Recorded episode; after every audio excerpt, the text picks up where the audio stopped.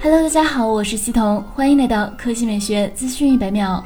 日前，统计机构 Strategy Analytics 发布了今年第一季度全球 5G 手机出货排名。当季，5G 手机累计出货1.35亿部，环比增长百分之六。厂商方面，苹果出货四千零四十万台，位列第一，无疑肯定都是 iPhone 十二系列，比去年第四季度，也就是 iPhone 十二系列上市前三个月，下滑了百分之二十三。二到五名分别是 OPPO、vivo、三星和小米，出货量环比均有着两位数的增加。即便是增幅最小的小米，也有百分之四十一。遗憾的是，由于众所周知的的原因，华为从 TOP 五中消失。我们对比一下去年第一季度的数据，当时华为出货量八百万台，位列全球第二，仅次于三星。